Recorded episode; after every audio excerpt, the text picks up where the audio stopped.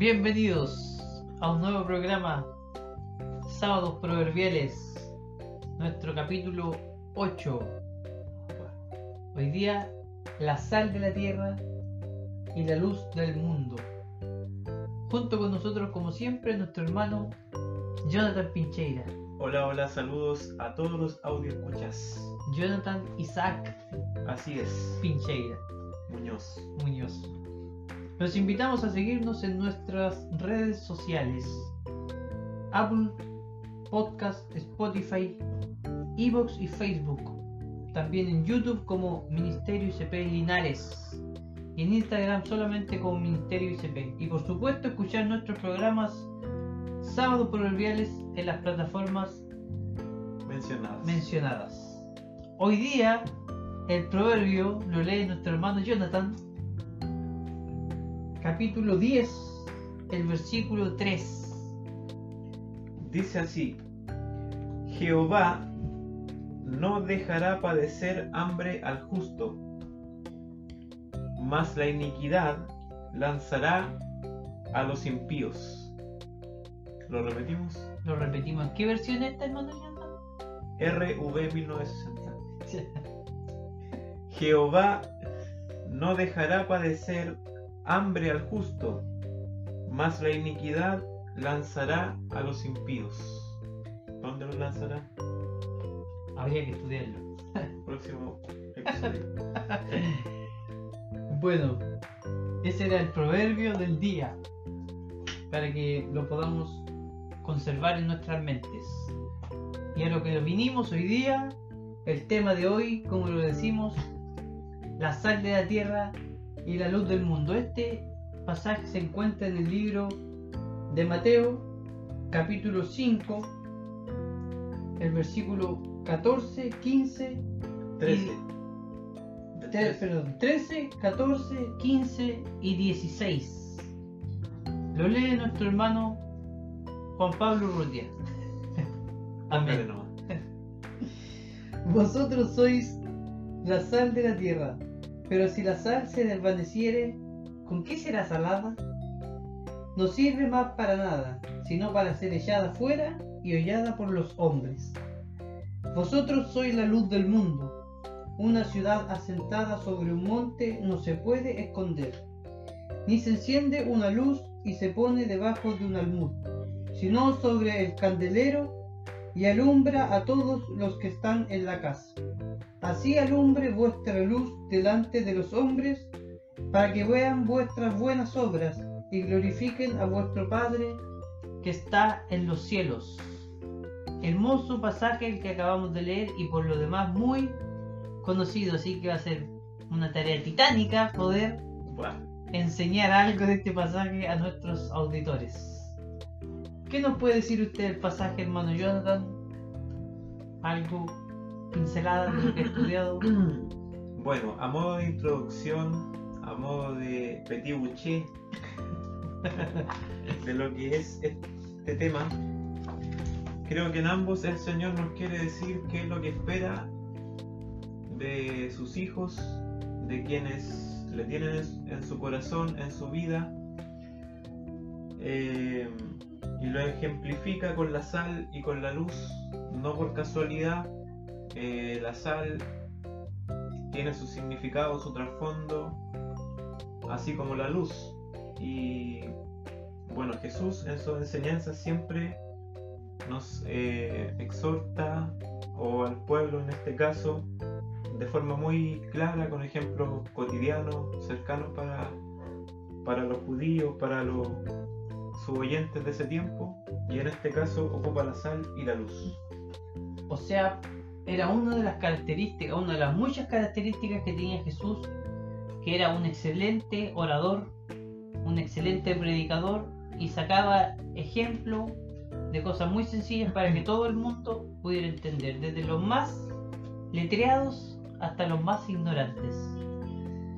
Vosotros sois la sal de la tierra, dice, pero si la sal se desvaneciere, ¿con qué será salada? Yo quiero hacer un pequeño alcance de que para los judíos la sal era muy preciada, muy importante.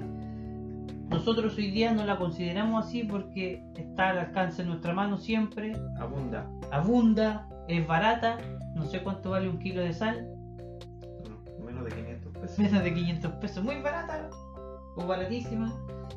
Y, pero en ese tiempo no era así, era difícil conseguirla, por lo tanto eh, era, era valiosa. Y también tenía cualidades que la hacían ser especiales o los judíos la ocupaban para hacer cosas especiales. Yo noté que los romanos tenían un dicho acerca de la sal que decía nil utilius sole et sale. Nada más útil que la sal y el sol. Así de importante era para los romanos y para los judíos la sal. Excelente. Las sales son compuestos químicos. Muy bien. ¿Sabe cuáles son los? No tengo idea. El sodio, ¿Ya? Na, en la tabla periódica, Voy a Y- anotarlo para que no se me olvide. y el cloro, Cl. Mira Cloruro de sodio. Alias Sal. la sal.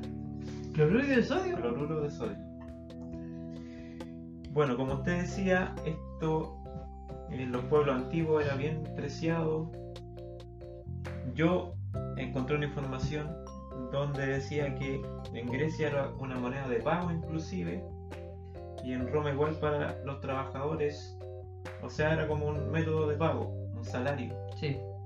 De ahí proviene la palabra Salario. de la sal.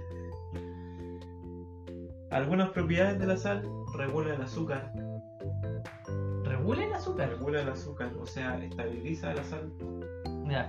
también el azúcar de las personas, el ritmo cardíaco, ayuda a prevenir los calambres y el insomnio. Obviamente cuando se consume en una forma correcta, Cuando tiene el cuerpo la cantidad necesaria. necesaria. En exceso, obviamente, como la mayoría de las cosas, Hacen mal. no hacen bien.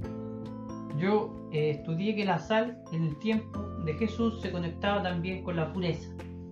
¿Por qué? Porque era blanca y porque servía para mantener los alimentos eh, Sazonados. en buen estado también, para conservarlos, así como nosotros ocupamos el refrigerador hoy día.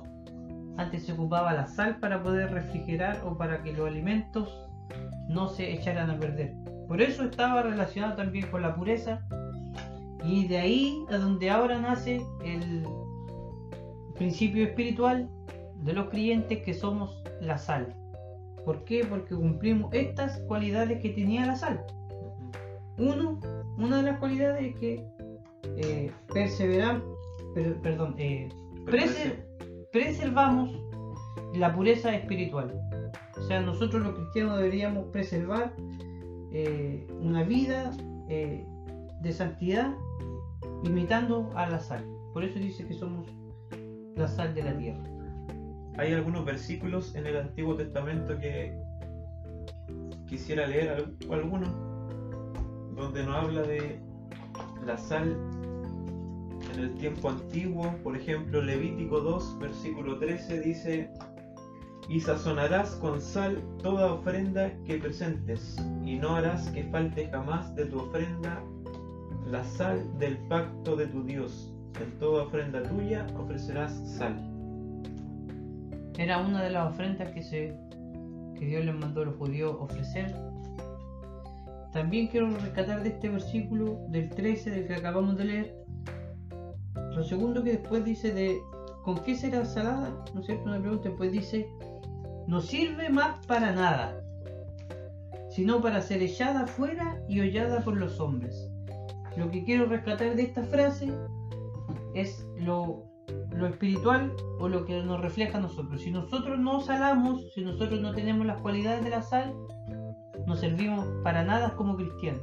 No valemos, si no cumplimos lo que Dios nos mandó hacer, no servimos para nada. Es como bien fuerte la frase, pero así es la verdad. Porque si lo dice la, la palabra del Señor, así también lo refleja nuestra vida espiritual.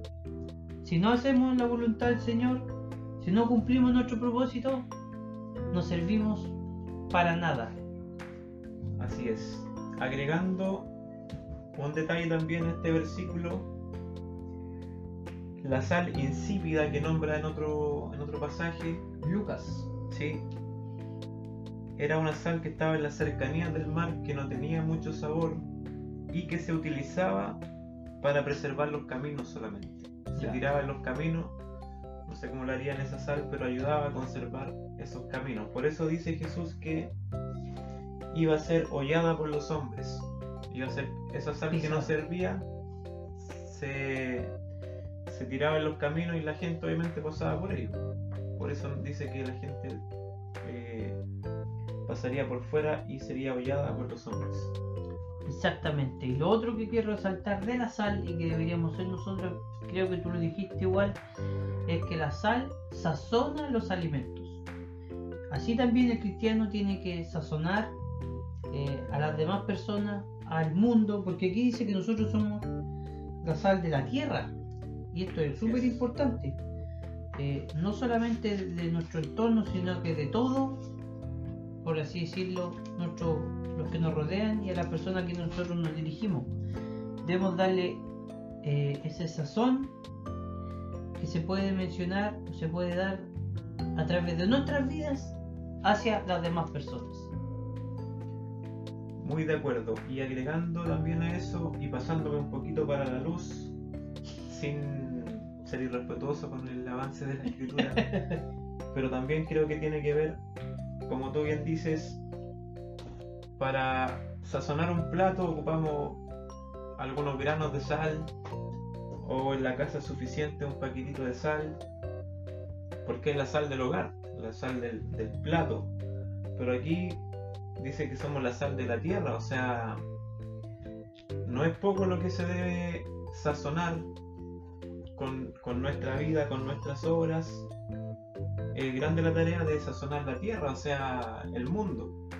Por lo tanto, también eh, siguiendo con lo que viene, que también nos dice que somos la luz del mundo, tal como esa luz nos esconde y tiene que brillar, ojalá en todo lugar, así también nuestra vida debería sazonar cada lugar, cada rincón en el cual nosotros nos encontramos. Y como digo, es importante meditar en, en la responsabilidad que hay de sazonar esta tierra. Y esto de que, de que estés, de que la sal sazone, se ve mejor en el libro de Marcos, donde se habla el mismo pasaje. Dice, buena es la sal, mas si la sal se hace insípida, ¿con qué, se sa- ¿con qué la sazonaréis? Tened sal en vosotros mismos y tened paz, paz los unos con los otros. O sea, nos habla de que la sal no solamente debemos mostrarla y darla, sino que debe haber en nosotros la sal. Exactamente. Pasando a la luz del mundo, versículo 14, dice, vosotros sois la luz del mundo. Una ciudad asentada sobre un monte no se puede esconder. Ni se enciende una luz y se pone debajo de un almud, sino sobre el candelero y alumbra a todos los que están en casa. Acerca de la luz del mundo. Primero, rescatar que dice que somos la luz del mundo entero. Y aquí hay que hacer la salvedad que nosotros somos la luz de el mundo y no solamente de la iglesia. No solamente de la casa o de las personas que nos conocen, sino que nosotros debemos ser la luz en el trabajo, en el taller, en la escuela, hermano Jonathan, en, La sala. en la sala de clases, en la cancha de tenis y en la cancha de. En todo lugar nosotros debemos ser luz para las demás personas. Amén. Así es. Y dice que una ciudad sobre un monte no se puede esconder, haciendo referencia también a la luz del mundo. Entonces, a veces podemos caer en el error de tratar de ser intachables en nuestro hogar, en nuestras cuatro paredes, pero esa luz va a estar brillando en un lugar escondido de las demás personas. O en nuestra iglesia, como tú decías, yo puedo servirle muy bien al Señor, a mis hermanos, que es algo que está bien, en algún trabajo espiritual, pero tenemos que preocuparnos también de expandir esta luz, eh, como dice aquí Jesús claramente, en el mundo. Y eso se hace con no tan solo la predicación, sino que yo creo que lo más vital son nuestras obras, las que en nuestro diario vivir, donde nos desenvolvemos, dan a, brillar nuestra vida con esa luz que es el Señor, quien dijo que Él era la luz. Y si le tenemos a Él y hacemos su voluntad, esa luz va a estar brillando. Exactamente. Eh, yo quiero hacer una salvedad acerca también, otra salvedad, perdón, acerca de la luz. La luz también representa una guía, ¿no es cierto? Porque si nosotros estamos en la oscuridad y vemos una luz, esa luz nos guía hacia el lugar correcto. Alumbra el lugar eh, o el entorno donde ella se encuentra. Pero quiero ser más específico en cuanto a esto, de que nosotros, como tú decías, luz propia no tenemos. Nadie tiene luz propia, sino que es la luz de Dios la que hace que nosotros podamos brillar. El mejor ejemplo es la luna con el sol y el planeta Tierra. Porque la luna no tiene luz propia, pero en la noche la luna alumbra a gran cantidad del planeta, dejándolo claro para poder ver en la oscuridad. Pero la luz de la luna es la luz que viene del sol, que alumbra la luna y que alumbra después esa misma luz el planeta Tierra. Así los cristianos también deben reflejar la luz del sol, que es Dios, en su vida para alumbrar el planeta Tierra que está en oscuridad. Exactamente. Me parece que es una gran enseñanza, si bien para nosotros creo que es relativamente fácil comprender el significado de lo que produce la sal, del trabajo que hace la luz también. Tenemos la tarea de meditar como conversamos en, cuánta luz estamos dando, en cuán, cuánto estamos sazonando este mundo y también, como tú mencionas, si realmente está esa luz del Señor brillando en nuestra vida para ser capaz de brillar a, nuestro alrededor. Y si está ese sazón de Dios, del Espíritu Santo también para poder sazonar al resto y esto yo creo que siempre se evidencia en el cristiano cuando está sazonado por seguir utilizando este, este concepto. Se nota cuando el hermano habla con el respaldo del Señor, cuando está haciendo cosas por Él. Es la tarea que tenemos cada uno de nosotros. Cuando está cerca de Dios se nota la persona en su hablar, en su manera de pensar, en sus opiniones. Vemos un excelente reflejo de esto en Moisés, cuando recibió la ley, bajó con el rostro resplandeciente que llegaba a brillar, tanto así que las personas ni siquiera lo podían mirar. ¿Por qué? Porque estaba cerca y estuvo cerca de Dios. Así nosotros también, ojalá que nuestro rostro brille al, estar cerca de Dios y que Dios nos impregne de su luz, que como decimos no es propia de nosotros, sino que es del Señor. Y el último versículo dice, así alumbre vuestra luz delante de los hombres, para que vean vuestras buenas obras y glorifiquen a vuestro Padre que está en los cielos. Yo quiero rescatar de este versículo que nuestras buenas obras, nuestras buenas obras deben ser vistas parece un poco contraproducente con todo lo que se predica, pero sí lo dice el versículo, para que vuestras para que vean vuestras buenas obras. No sacamos nada con hacer algo si nadie, eh, no es que esa sea la intención de que nos vean, pero deben verse para aquí, para que glorifiquen a Dios. O sea que nuestra intención no sea que mostrar las buenas obras, pero que en realidad se vean para que esa persona puedan glorificar, glorificar a Dios. Amén.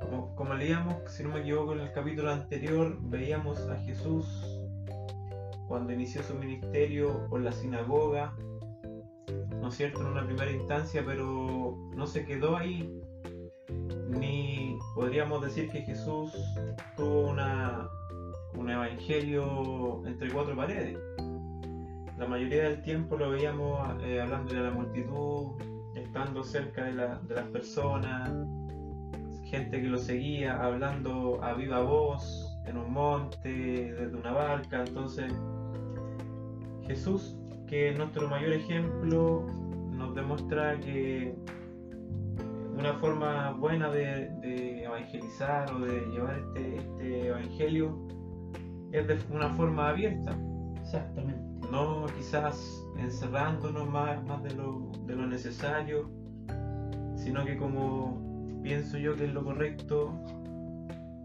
que nuestra, que nuestra comunión como hermanos sea una preparación para ir a evangelizar, para ir a hacer buenas obras, para ir a hacer actividades sociales. Creo yo que, que por ahí va el poder alumbrar este, este mundo, sazonar esta tierra. No, como digo, eh, en un grupo cerrado, sino que ojalá lo más abierto a la comunidad y esa es una tarea, creo yo, bastante difícil por cómo es o era el Evangelio antiguamente, creo yo, o, o como se entiende a veces la religión. Sí, en eso encuentro toda la razón que hasta el día de hoy en- la iglesia como que se cierra mucho a lo que es iglesia y, y no se abre tanto a, a la comunidad. Ojalá que con el tiempo eso creo que se está haciendo y está cambiando un poco.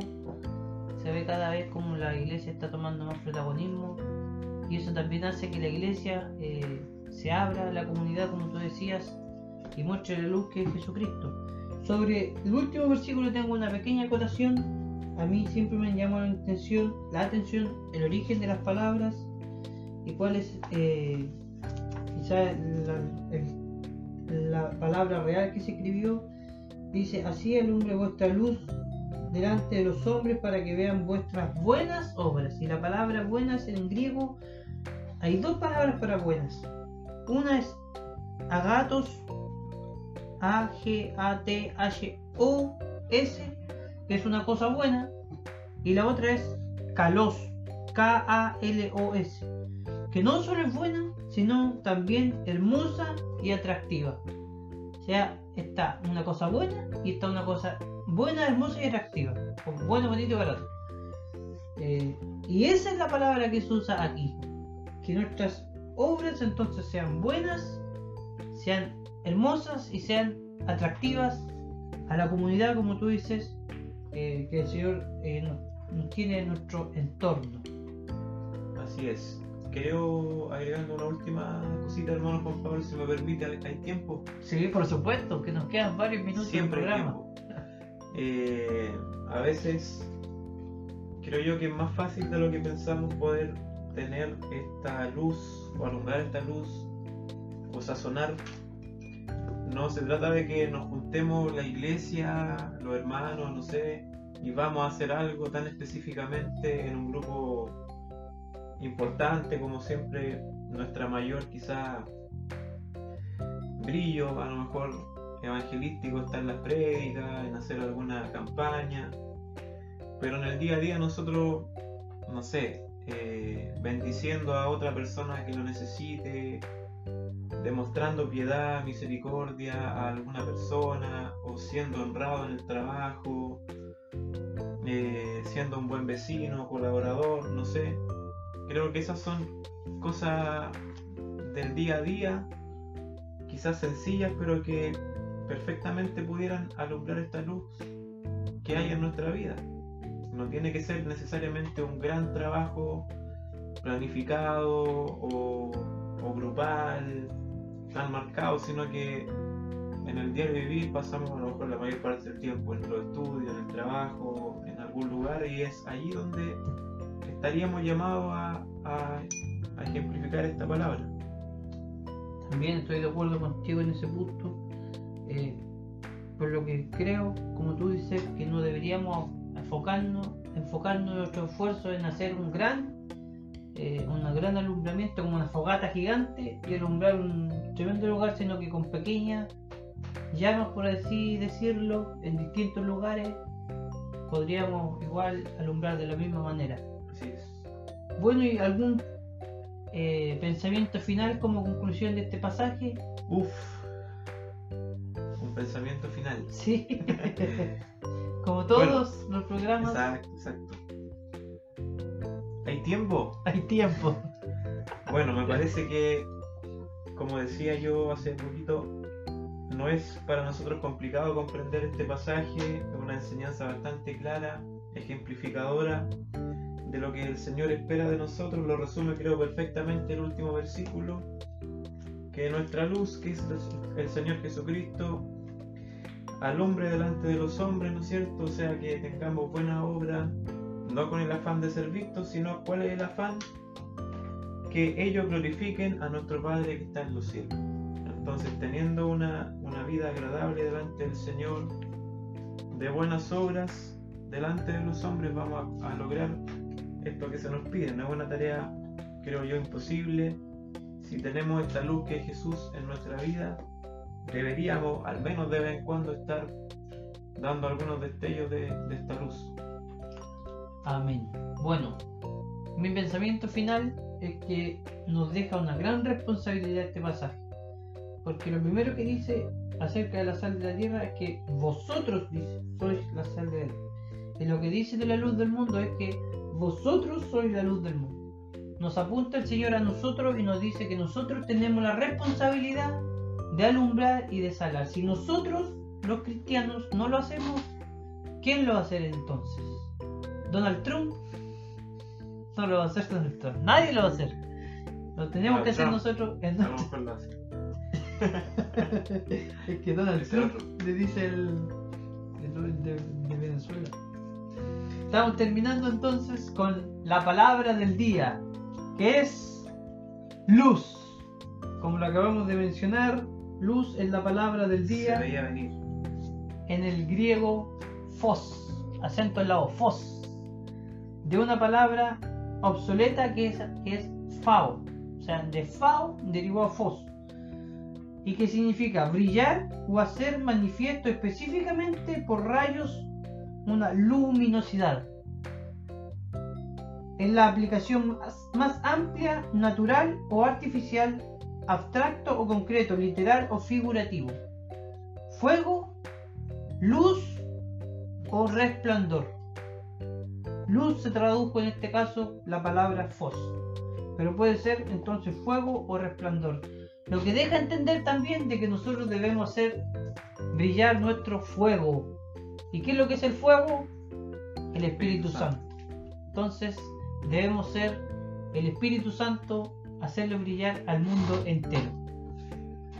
Agregando a esta palabra luz, es un término relacionado con el gozo, la bendición y la vida en contraste con el dolor, la adversidad y la muerte. En tiempos primitivos significaba la presencia y el favor de Dios en contraste con el juicio de Dios. O sea, la luz representa el lado positivo de tener al Señor, el gozo, dice aquí, la bendición. Y el contraste, las tinieblas, la oscuridad, tiene que ver con el dolor, la adversidad y la muerte. Así es. Nos despedimos entonces con la palabra del día que era luz.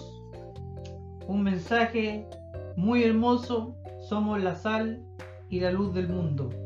Los invitamos a seguirnos en nuestras redes y escuchar nuestro programa Sábados Proverbiales en iBooks, Apple Podcast, Spotify y Anchor. Todos los jueves subimos un programa junto con el hermano Jonathan Pincheira. Hasta antes de la cuarentena. Hoy, Hay un futuro un, tanto incierto. hoy, mañana, perdón, entramos en cuarentena. No sabemos qué se nos viene. Pero algo se hará. Algo será. Muchas bendiciones. Nos despedimos. Saludos a todos los audio escuchas de Sábados Proverbiales y también a los amigos de Estilo ministerial. Estilo Ministerial. Un saludo a Donald Trump.